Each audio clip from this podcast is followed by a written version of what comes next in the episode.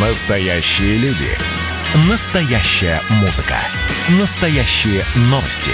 Радио «Комсомольская правда». Радио про настоящее. 97,2 FM.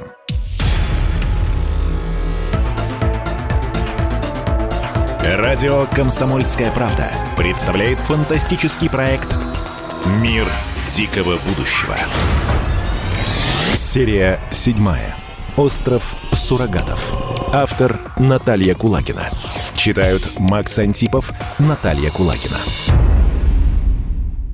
Когда я ее впервые увидел, мое сердце взорвалось. Вы знаете ощущение жидкой ртути под кожей? Я тоже не знал до той минуты.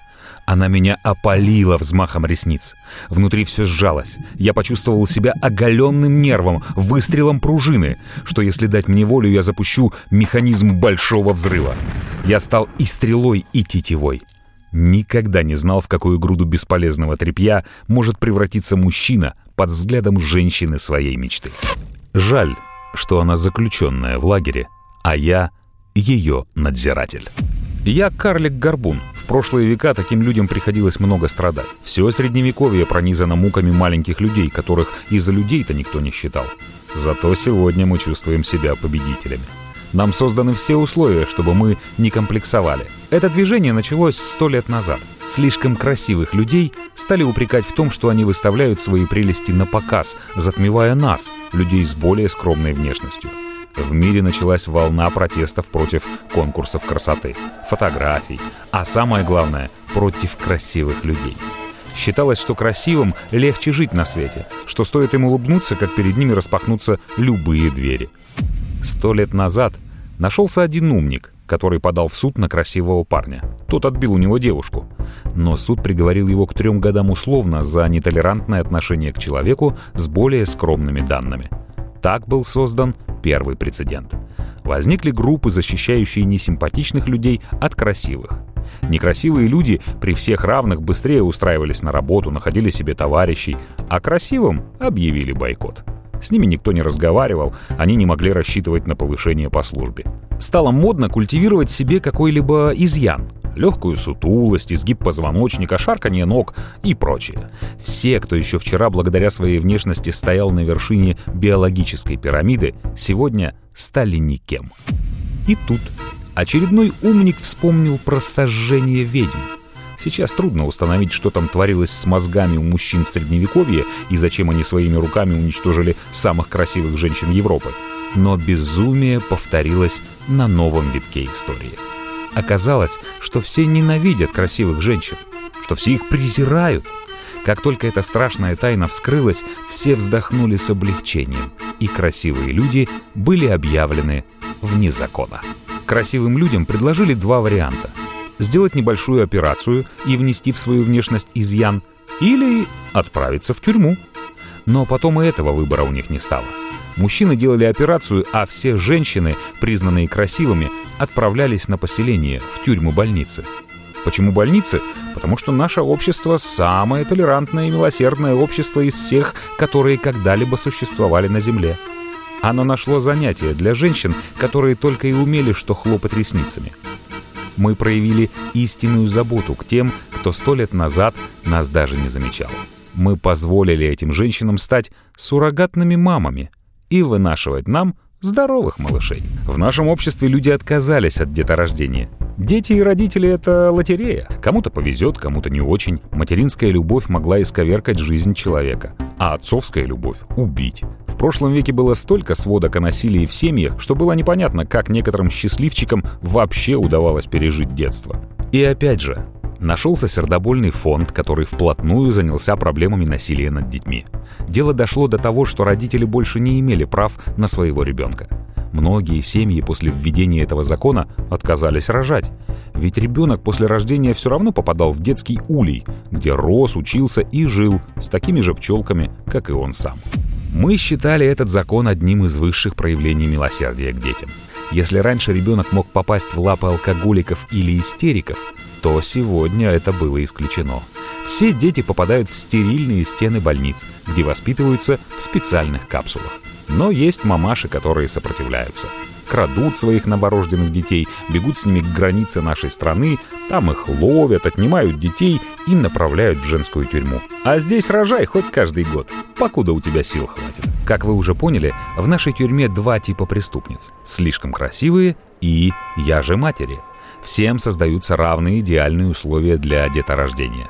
Они живут под присмотром врачей в современной больнице на острове в самом холодном море. С этого острова невозможно сбежать. Он предназначен только для искусственного оплодотворения и выведения особого сорта детей. Эти дети никогда в жизни не должны узнать, что такое материнская ласка, что такое плечо отца. Они спартанцы, в лучшем смысле этого слова. Кому-то они покажутся эмоционально холодными, но для нас они идеал.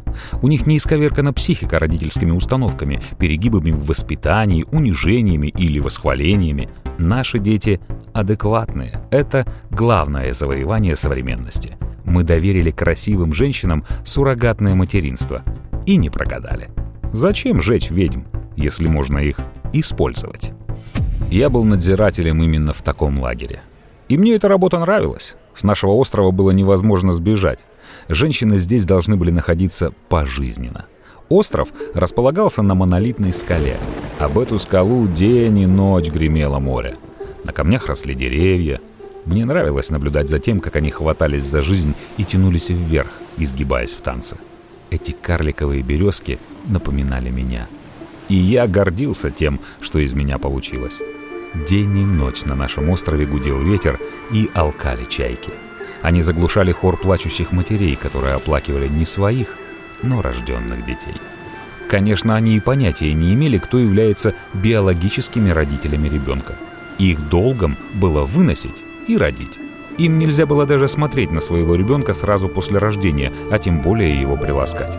Ученые доказали, что даже кратковременная женская ласка портит человеческую породу. Наше общество доросло до того, что научилось создавать сильных людей, а не ноющих маменькиных сынков. Рано утром на пристани я встречал корабль, принимал партию женщин, распределял их по баракам-палатам, потом знакомился с ними, рассказывал правила лагерной жизни. Я говорил, что им повезло, что с этого мгновения они королевы, призванные рожать пчел нашего улья. Но женщины почему-то не радовались. Они рыдали, ходили с вечно опухшим носом и совершенно не ценили стабильность, которую мы для них с таким трудом завоевали. Как я уже говорил, я карлик-горбун. По иронии судьбы, я родился на этом же острове. Произошел сбой в генетической программе, и вместо идеального парня на свет появился я. Меня воспитывали вместе со всеми, никоим образом не подчеркивая мое положение. Но я рано понял, что обладаю индивидуальностью что людям трудно вынести мой взгляд, что они пасуют перед моей внешностью. И я этим пользовался. Я остался жить на острове, потому что не представлял свою жизнь без власти над женщинами. Какими бы красотками ни были женщины на материке, здесь они были похожи на пугливых мух.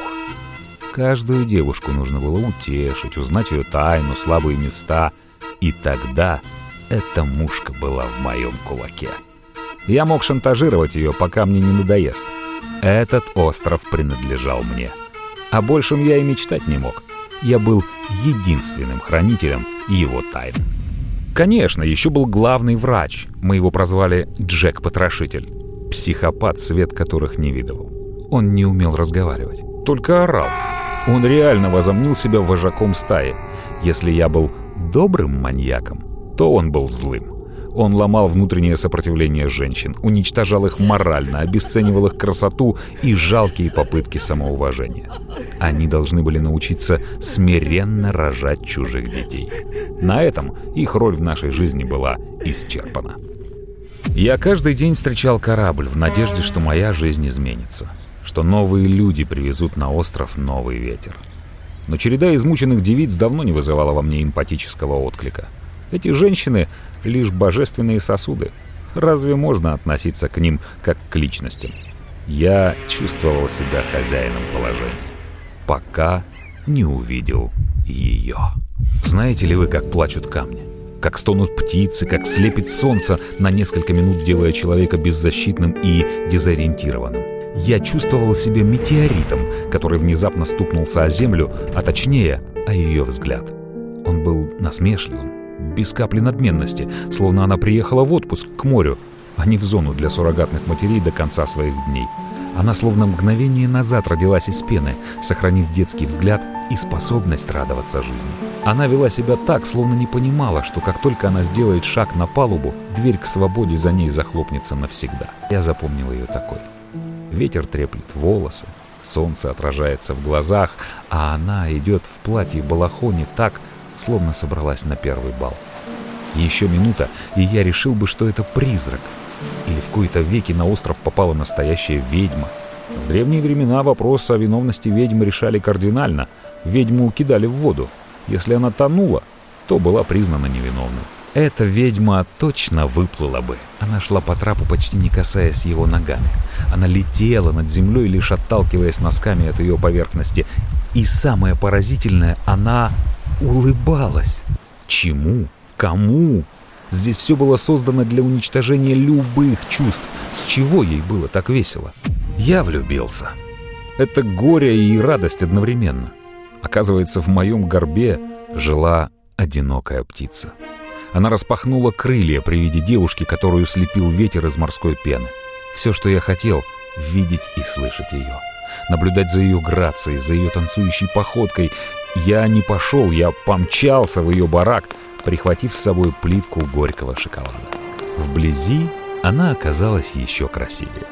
Не мудрено, что общество ее изгнало на остров.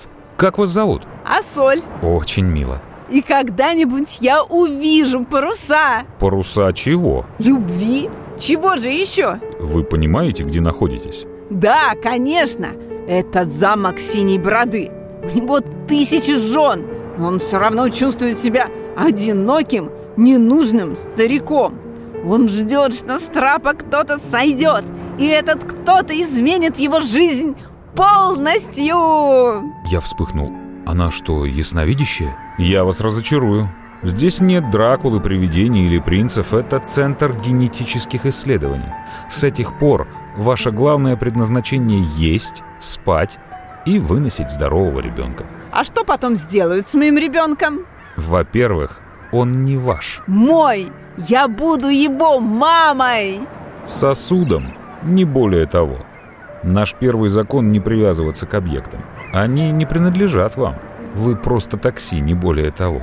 Вы обращали внимание на таксистов? Смотря на каких. Иногда среди них встречаются очень симпатичные. А ты очень милый. Я всегда так представляла воображаемого друга. Он был немного неуклюжий, но очень смелый. Ты же меня защитишь? Это больница.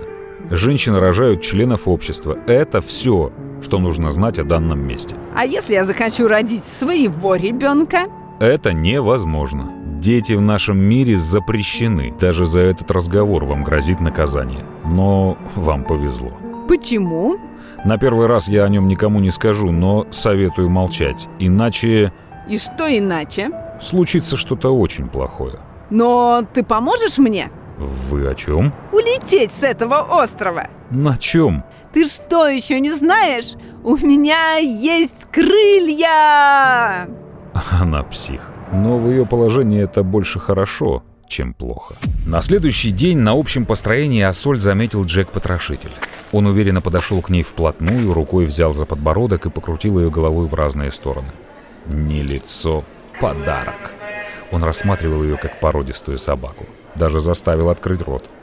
У меня все сжалось внутри от унижения, которое она переживала. Джек обесценивал все, к чему прикасался. Рядом с ним все чувствовали себя обслуживающим персоналом. После построения пробежка, душ, завтрак. На каждом из этих нехитрых этапов Джек придирался к Асоль. «Чего бежишь, как корова? Подтяни живот!» «Быстрее!» — я сказал. «Быстрее!» «А теперь медленнее!» Определись, ты черепаха или заяц? Чего ты шаркаешь? Горячая вода закончилась, а соль? Моешься ледяной. А соль? Ты пьешь кефир. Я ненавижу кефир. А мы его здесь все обожаем. И он влил в ее рот целую бутылку кефира. Я знал, зачем он это делает. Он подавляет сопротивление в самом зачатке. Он видит ее ростки независимости и ставит ее на место. но она ничего не сделала для того, чтобы кефир лился с ее подбородка, заливая шею и капая ей на грудь. «Ты еще не полюбила кефир?» Нет, еще не полюбила. И он брал вторую, третью бутылку и лил кефир ей на все тело. После экзекуции я отправила соль в горячий душ и выдал ей новую одежду. И ждал в коридоре, пока она не отмоется от грязных прикосновений Джека-потрошителя. В тот день я понял одну вещь. Зря в древности завидовали красивым женщинам. Их жизнь не такая уж и сладкая. После приезда Асоли на остров Джек-потрошитель сошел с ума. У него и так с головой было не очень хорошо, а сейчас и вовсе бушевал кризис. Мне было жаль Асоль. Что бы она ни сделала, она мгновенно вызывала критику, гнев нашего вершителя судеб. Он глаз с нее не спускал. Каждый день отпускал в ее адрес сотни колючих шуточек.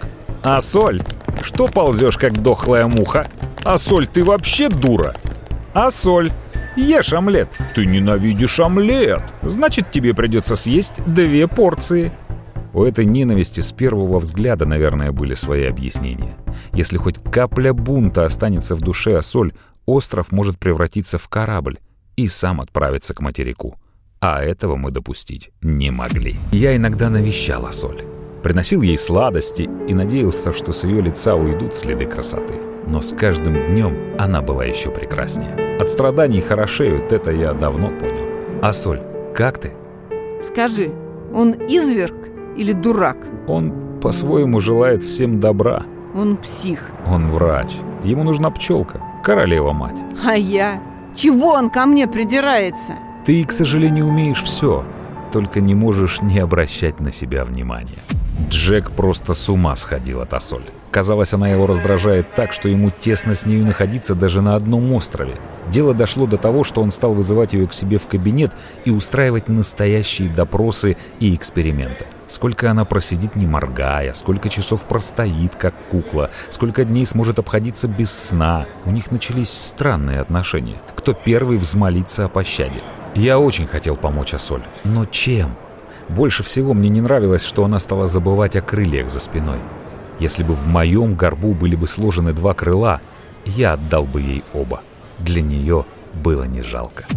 Я не понимал, какой реакции Джек добивается от Асоль. Смирения, покорности. Весь его успех заключался в том, что она лишь стала вздрагивать при его появлении. Он ее дрессировал и воспитывал. Проблема была в том, что Асоль словно жила в коконе своей красоты. Как бы ни пытался его разбить Джек, она оставалась глуха к его крикам. Ее душа пребывала где-то еще, за пределами острова. Я не видел ни одного плюса от красоты Асоль. Я видел, как вспыхивали лица девушек при ее появлении, какими надменными рядом с ней становились мужчины, словно все на свете пытались ей доказать, что в ней нет ничего такого. Богиня вышла из моря, покрылась золотой пеной, и чего в этом особенного? К сожалению, на земле она была никому не нужна. Неужели это и есть судьба красивого человека? Вечно оправдываться за себя и делать вид, что тебе не обидно, что люди смотрят на тебя, держат в кармане фиги и делают вид, что в упор не замечают. Я стал болеть за Асоль по-настоящему. Буквально следил за нею. Больше всего меня пугали приказы Джека привести ее к нему. Как только за ней закрывалась дверь, Джек начинал на нее орать. На острове он потерял разум или раньше, было уже неважно. Важно, что он с ума сходил при виде Асоль. И то, и все ему было в ней не так. Она не так ходила, смотрела, сидела и даже не так дышала. Буквально на любое ее действие он верещал, как кабан, дрессируя ее смирение. Что ему сделала Асоль? Она, как радиация, проникла во все уголки острова. Мне казалось, в облаках или на песке было написано ее имя. На острове все было как обычно, но что-то было не так. Женщины рожали, в центре рождения детей принимали роды, но все неожиданно изменилось. Словно присутствие Асоль усиливало все эмоции в тысячи раз. Она увеличила безумие Джека, грусть детей, любовь матерей. Дети громче плакали, а их матери рвались в центр ребенка, чтобы хоть несколько секунд подержать новорожденных на руках. Но в нашем мире была запрещена вся нежность. Пчелки рождались для службы, а не для любви. Мне все время мерещилось, что если я потеряю Асоль из виду, то она исчезнет, растворится в морской пене. Иногда я ходил за ней с ружьем. С острова сбежать было невозможно, женщины свободно гуляли. Но вдруг на нее нападет медведь или Джек. Его я боялся больше диких животных. А соль бродила босиком по острым камням во время отлива. Она словно решила понять все оттенки слова «боль». И никто на острове не хотел ей помочь, стать ей другом. Неужели красота приводит к такому одиночеству? На какое-то время вопли доктора приутихли. Он относился к Ассоль так, словно она ходячий инкубатор, и демонстративно в упор ее не замечал. Теперь он поставил задачу изгнать дьявола с острова, но дьявол в виде красивой девушки искушал его каждый день. «Как ты, Ассоль?» Хорошо. «Тебя не обижают?» Нет, все прекрасно. «Ты все еще ждешь корабль?» Я знаю, он приплывет за мной. «Где твой дом?» В океане. Слава обществу, Ассоль была безумна, чтобы в полной мере осознать свое положение. Рано или поздно Ассоль должна была стать суррогатной матерью. Ее водили на медосмотры, кормили свежими фруктами и овощами, ставили капельницы с витаминами. Ассоль, Ассоль, скоро на медосмотр. А как ты думаешь, какой он будет? Кто? Мой ребенок, конечно. Не знаю. Но я обманывал. Я знал. Точно таким же, как и сотни мальчишек из инкубационного центра. Без признаков индивидуальности на лице. За последнюю сотню лет ученые сделали все, чтобы развенчать роль родителей в воспитании детей. Как только воспитанием занялось государство, дети стали похожими, как две капли воды. Без лишних эмоций, лишних желаний и лишних мыслей. Наших детей никогда не ласкали, и лучше всего к пяти годам у них получался взгляд маленьких волчат. После этого детей мы уже не видели. Их отвозили с острова навсегда. А Джек-потрошитель окончательно сошел с ума. Он вызывал Ассоль к себе два раза в день и, забыв закрыть дверь, орал на нее, нисколько не стесняясь меня. Он кидал в нее дартс, ножи и даже стрелял в яблоко у нее на голове. Конечно, он попадал в яблоко. Но кого он проверял и брал на вшивость? Он изгонял из сердца любовь к Ассоль, но изгнание получалось слишком буквальным. Однажды я отпаивал Ассоль чаем с ромашкой после очередного срыва Джека. Я уверен, Ассоль была носительницей родового проклятия, проклятия красотой. Ни один человек в мире не мог защитить ее от того, что любой псих мог запустить в нее тухлый помидор. Другого человека в подобной ситуации кинулось бы защищать общество, но только не Ассоль. Она и так красивая, вдруг еще что-нибудь о себе возомнит. Проклятие Средневековья заключалось в том, что Молох всегда находил своих ведьм, в какой бы эпохе они ни жили. Сейчас этот Молох перемалывал Ассоль. Я хотел предложить дружбу Ассоль, но что-то меня удерживало. Я должен был контролировать ситуацию, должен был ее охранять так, чтобы она об этом не догадывалась. Я не сомневался, что Ассоль ко мне неравнодушна.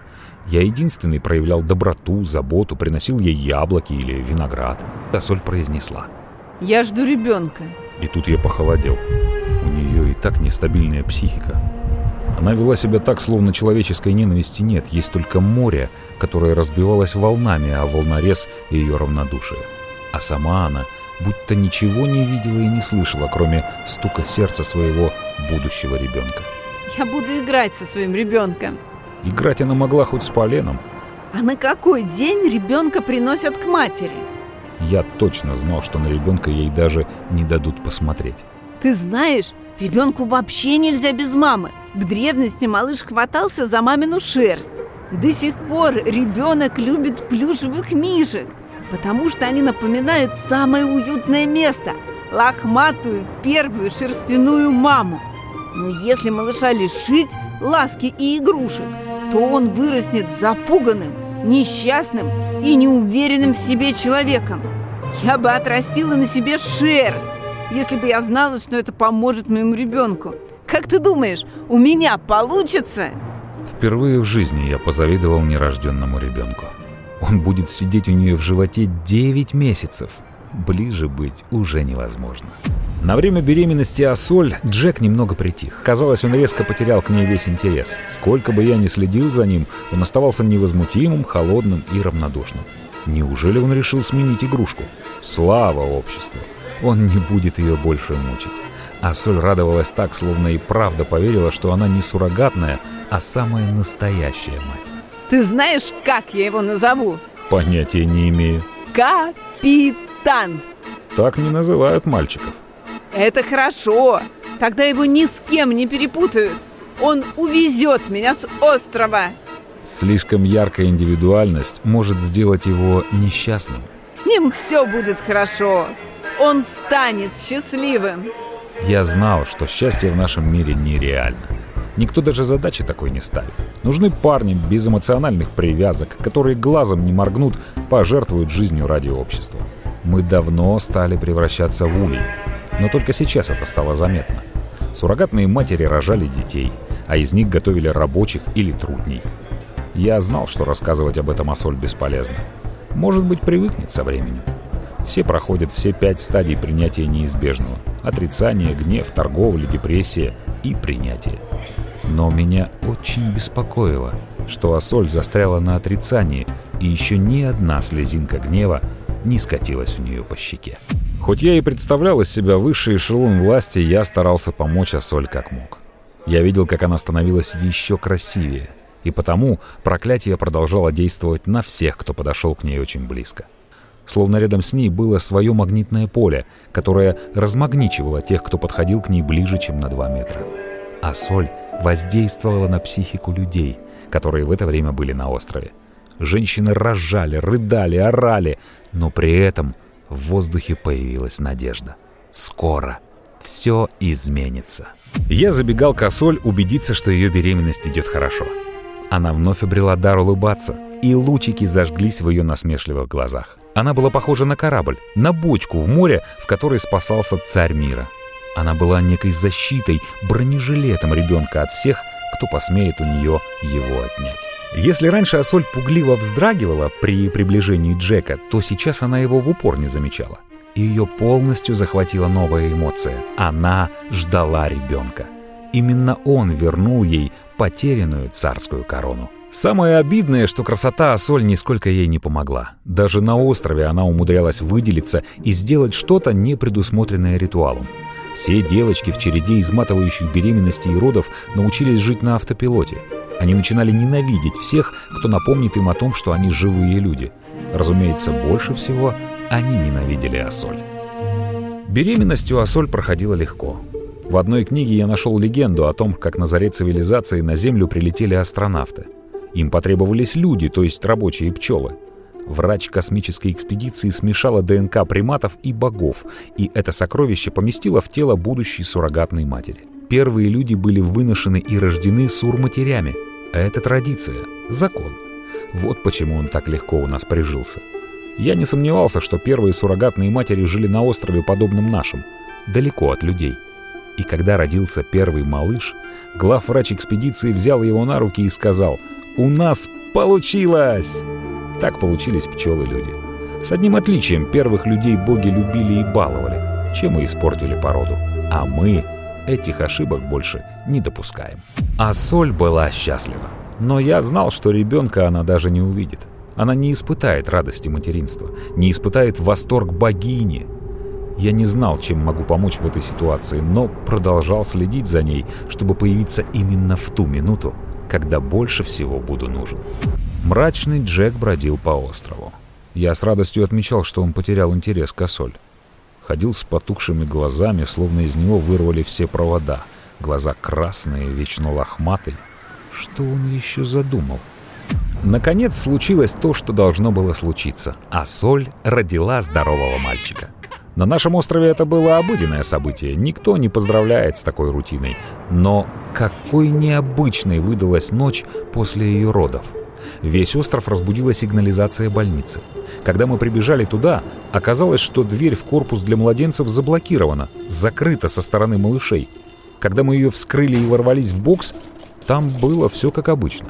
В капсулах, похожих на космические корабли, спали малыши, которые никогда в жизни не испытают радости объятий. Но рядом с одной из них сидела Асоль. Она укрыла младенца волосами и пела колыбельные своему малышу.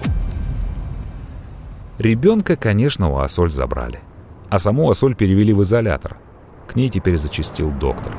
На этот раз, вечно встревоженный, с воспаленными глазами, он производил впечатление маньяка, спешащего на работу.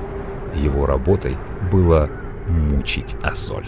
Наверное, она не была человеком. Она и вправду принадлежала сущностям волшебного мира. Как только про нее забывали, она неизменно появлялась около малыша. Она ничего не могла ему предложить и подарить, кроме своих волос. Однажды я пришел в тот момент, когда медсестры с боем выводили бунтующую Асоль из бокса для новорожденных. Но больше всего медсестер возмутил клок волос в кроватке малыша. Только я знал, что Асоль подарила мальчику самое главное — свою шерсть, чтобы он лучше засыпал, чтобы за ниточку женских волос он нащупал штурвал корабля. Джек-потрошитель вновь принялся за старое. Он периодически вызывал Асоль в свой кабинет и проводил с ней беседы. После этих бесед на Асоль было жалко смотреть. Джек уничтожал все следы гордости и достоинства на ее лице. После рождения ребенка она превратилась в комок боли. Плечи поникли, волосы спутались. Она рвалась в бокс для новорожденных, чтобы брать на руки и целовать всех малышей, которые там лежат. А Соль сама все портила. Таких, как она, отправляли на необитаемые острова еще дальше на север. Если на нашем острове была больница, то там настоящая тюрьма. Там особо уже не следили за женщинами. Они дичали и умирали от тоски или голода. Как только женщина попадала на тот остров, ее судьба была предрешена. Там экспериментировали с женщинами и их детьми. Обществу были нужны послушные люди. И ученые искали ключ, как их сделать смиренными еще в утробе матери. А Соль не повезло. Она была слишком красивой для нашего мира, и у нее был мощный материнский инстинкт, который не поддавался ни одной профилактике. Излишняя привязанность к ребенку убивает. А Соль бунтовала. Она жертвовала жизнью за право поцеловать своего малыша. Джек уничтожал ее. Не знаю почему, но он оставался верен своей ненависти к Асоль. Только я один видел, как он смотрел на нее. В его глазах была такая тоска, что просвечивали угли души. Он выгорел дотла в своей любви к Асоль. Я знал это чувство когда невозможно видеть человека и невозможно его забыть. А Соль, что ж ты сделала с нами? Но а Соль уже ничего не видела и не слышала. Она впадала в мир грез. Ее направили на лечение в клинику. Там ее держали на сильных седативных препаратах. А Соль укачивала воображаемого ребенка и пела ему песни. Ничего страшнее я в своей жизни не видел. Болезнь Асоль оказалась заразной. Многие мамочки стали устраивать бунт на острове, бегать босиком по камням и вымаливать разрешение жить рядом с детьми. Меня вызвал Джек. «Ты ничего странного не замечаешь?» Женщины сошли с ума. «Как их можно усмирить?» «Со временем пройдет». «Это все из-за Асоль. Пора от нее избавиться. Она плохо на них действует». «Она такая слабая, болеет», что она может сделать? Понятия не имею, что делает эта ведьма, но она всех с ума свела. Я не потерплю такой беспредел, чтобы духу ее не было. Но это значит, что она погибнет. В противном случае погибнем мы. Дайте ей шанс. Она безумная. Красота — это аномалия. Я искал в ней мозг, зачатки рационального мышления. Все мимо. Нам пора от нее избавиться. Я кивнул. Мы оба понимали, что только что вынесли смертный приговор. Я пошел в сарай на берегу моря и долго плакал. Мои рыдания в шуме ветра и стоне камней были практически не слышны. Мне этот сарай помогал скрыть все душевные муки, которые я испытывал. Здесь я мог орать, все равно никто не услышит. Сарай находился на открытом месте, и моим единственным другом был ветер. А соль выписали. Она лежала со стеклянными глазами у себя в бараке, а я знал, что у меня есть неделя, чтобы переправить ее на остров смертников или убить. Тогда я понял, что настоящую власть чувствуешь, когда решаешь, останется человек жив или нет. Я пришел к Асоль. Она похудела, осунулась. Ее болезнь выдавала лихорадка в глазах. «Как ты?» «Я что, больше никогда не увижу своего мальчика?» «Пойдем, я тебе кое-что покажу». Мы пойдем к нему?» Я промычал в ответ что-то нечленораздельное, а что я мог сказать? Я приглашал ее на казнь. А соль встала и быстро собралась. Природа сыграла над ней злую шутку. Даже в состоянии отчаяния она все еще оставалась самой красивой девочкой на земле. Если эта красота принесла ей столько несчастий, зачем она вообще нужна? А я повел ее в свой сарай. Она шла, словно не замечая, что я веду ее не в больницу, а на смерть. В сарае все было подготовлено к финальной сцене. Я там провел столько времени, что понимал, моя жизнь может закончиться после этих аккордов. Сарай стал свидетелем моего отчаяния, слабости, слез. За последний год я перестал быть собой. Вот что делает с нами любовь. Теперь я понимаю, что сожжение ведьм было не преступлением, а мерами самозащиты. А соль лепетала, словно не понимая, какие вихри и вороны кружились у нее над головой. Интересно, человек чувствует приближение смерти? Снится ли ему вещий сон? А где мой ребенок? Он там. Я неловко махнул в сторону сарая. Я договорился, его принесут на несколько минут. Этого мало. Это все, что я мог сделать. Мне было обидно, что такая красивая волчица так наивно шла в мою ловушку, в западню. Неужели ее сердце ничего не чувствует? Сарай стоял на самом ветреном мысу. Здесь кричи, не кричи, никто тебя не услышит. Убить человека в таких обстоятельствах было легче легкого. Сказать, что он поскользнулся или ударить булыжником по виску. Но у меня был другой план. Судя по приоткрытой двери, в сарае нас уже ждали. Кого черт сюда притащил? Если на острове завелась ведьма, все планы будут спутаны. Как только я вошел в сарай, то первым увидел Джека. Неужели он передумал? Как он может так рисковать? Остров начинен электронным оборудованием. Все наши разговоры пишутся и снимаются на все возможные носители. И он в такой исторический момент приходит, чтобы все испортить? Он трус, истерик, шизоид. Зря я пошел у него на поводу. Он нас выдаст, а отвечать буду я, а не он. В наших больницах-тюрьмах долго не разбирались, кто виноват. Казнь была похожа на зрелище. Никто не думал о справедливости, все хотели вызывать страх. Мы пчелы. Любой неверный шаг вел к уничтожению недостойной особи, которая решила, что ей больше всех надо. Я боялся, что Джек начнет истерить, но, на удивление, он был спокоен. «Привел?» «Привел. Вас никто не заметил?» «Да я так слился с островом, что на меня давно никто не обращает внимания». «Как она?» «Плохо. Бредит». Это любовь, материнская любовь. Ее ничем не изгнать. Жаль, что нас никто никогда так не любил. Или любил, но мы об этом не знали. Я сделал робкую попытку изменить его решение, разбудить в нем жалость, сострадание, милосердие. Я-то помню. Моя мать от меня не отказалась. Я, маленький горбун, знал, кто родил меня и любил до последних дней своей жизни. — Наверное, поэтому я получился таким бракованным. И тут я понял, что в сарае еще кто-то находится. Неужели все шло по плану? В углу сарая я расслышал сопение и детский плач. Джек принес в сарай ее ребенка. А Соль стояла за мною, как восковая кукла. Как только она увидела Джека, она вообще перестала реагировать на окружающий мир. Но услышав, что из угла сарая раздался детский писк, она ожила.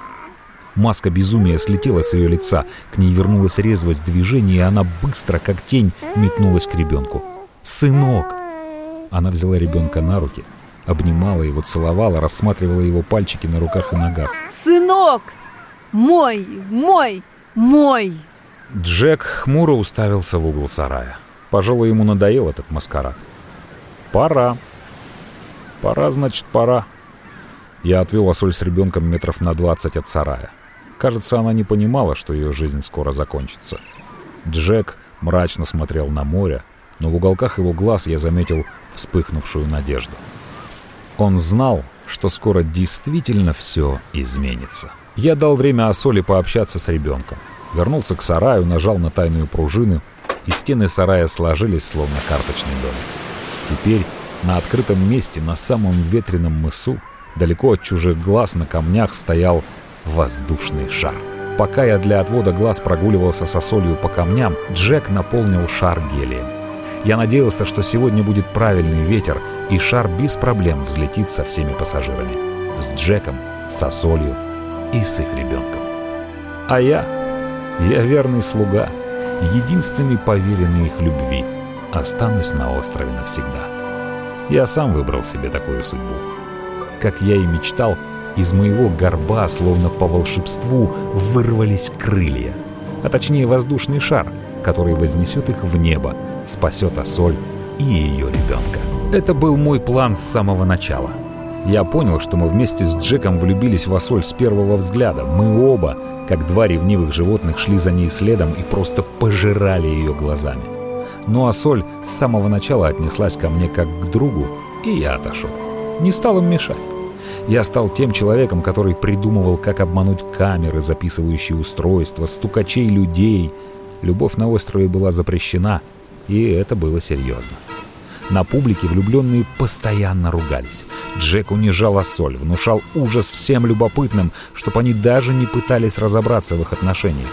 Я режиссировал Джека — помогал ему сочинять и записывать тексты, которые он наговаривал на диктофон и затем транслировал мне из-за дверей, где проходили тайные свидания влюбленных. У Джека поначалу совсем ничего не получалось, но я настаивал, требовал, возмущался, как настоящий режиссер.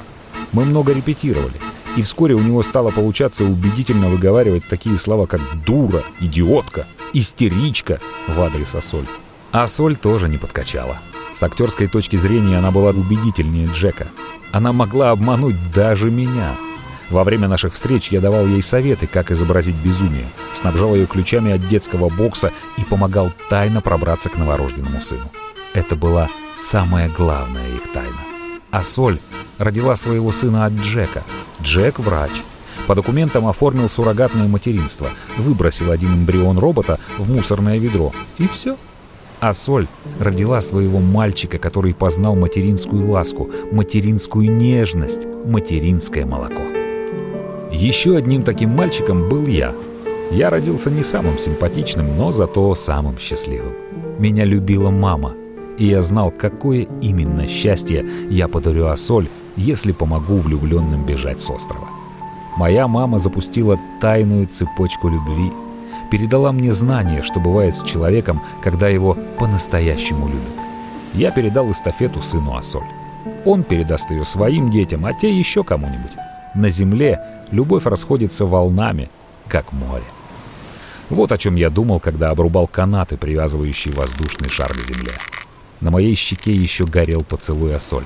Во время прощания она обняла меня так крепко, как только могла. И в первый и последний раз в жизни прижалась ко мне и поцеловала. На моих глазах выступили слезы. Ты что, плачешь в такой счастливый день? Нет, нет, конечно. Это капли моря. Она прижималась к моей груди, а я замирал от восторга. Спасибо тебе за все, за все, за все. То, что ты сделал, это бесценно. Неужели она не понимает, какую боль мне причиняет? Я еле сдерживался, чтобы не умереть от ее объятий. После смерти мамы я такого никогда не испытывал. Она превратила меня в мармелад. Все, пора в небо! Она стремительно поднялась по ступенькам в корзину воздушного шара, а ко мне подошел Джек. «Спасибо тебе, дружище, за все. Ты прирожденный режиссер или как его? Ты мне о нем много рассказывал и читал в лицах». Сирано де Бержерак. Моя мама назвала меня в его честь. «Точно, точно, Сирано. Ты мой лучший друг. А еще прекрасный режиссер. Тебе нужен свой театр. Можно последний вопрос? Конечно. А как вы назвали сына? Ты что, не знаешь? Мы назвали его Сирано, в твою честь. И тут слезы моря окончательно смешались с моими слезами. Летите на север. Там границы. Завтра вы будете в другой стране. Расскажите там о нас. Обязательно. Мы постараемся все изменить. Прощай, Джек. Прощай, Сирано. Прощай, Сирано! Прощай! Прощай, Асоль. Я обрубил канаты, и мятежный воздушный шар взмыл в небо. Я выполнил обещание, сделал все, чтобы она была счастлива. А теперь остался один. В мире суррогатов и их матерей. Но в душе у меня зародилась надежда, что где-то на земле будет расти настоящий человек.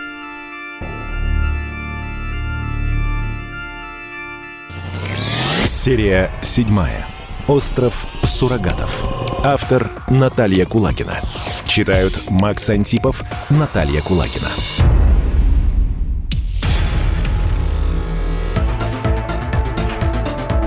Радио «Комсомольская правда» представляет фантастический проект «Мир дикого будущего».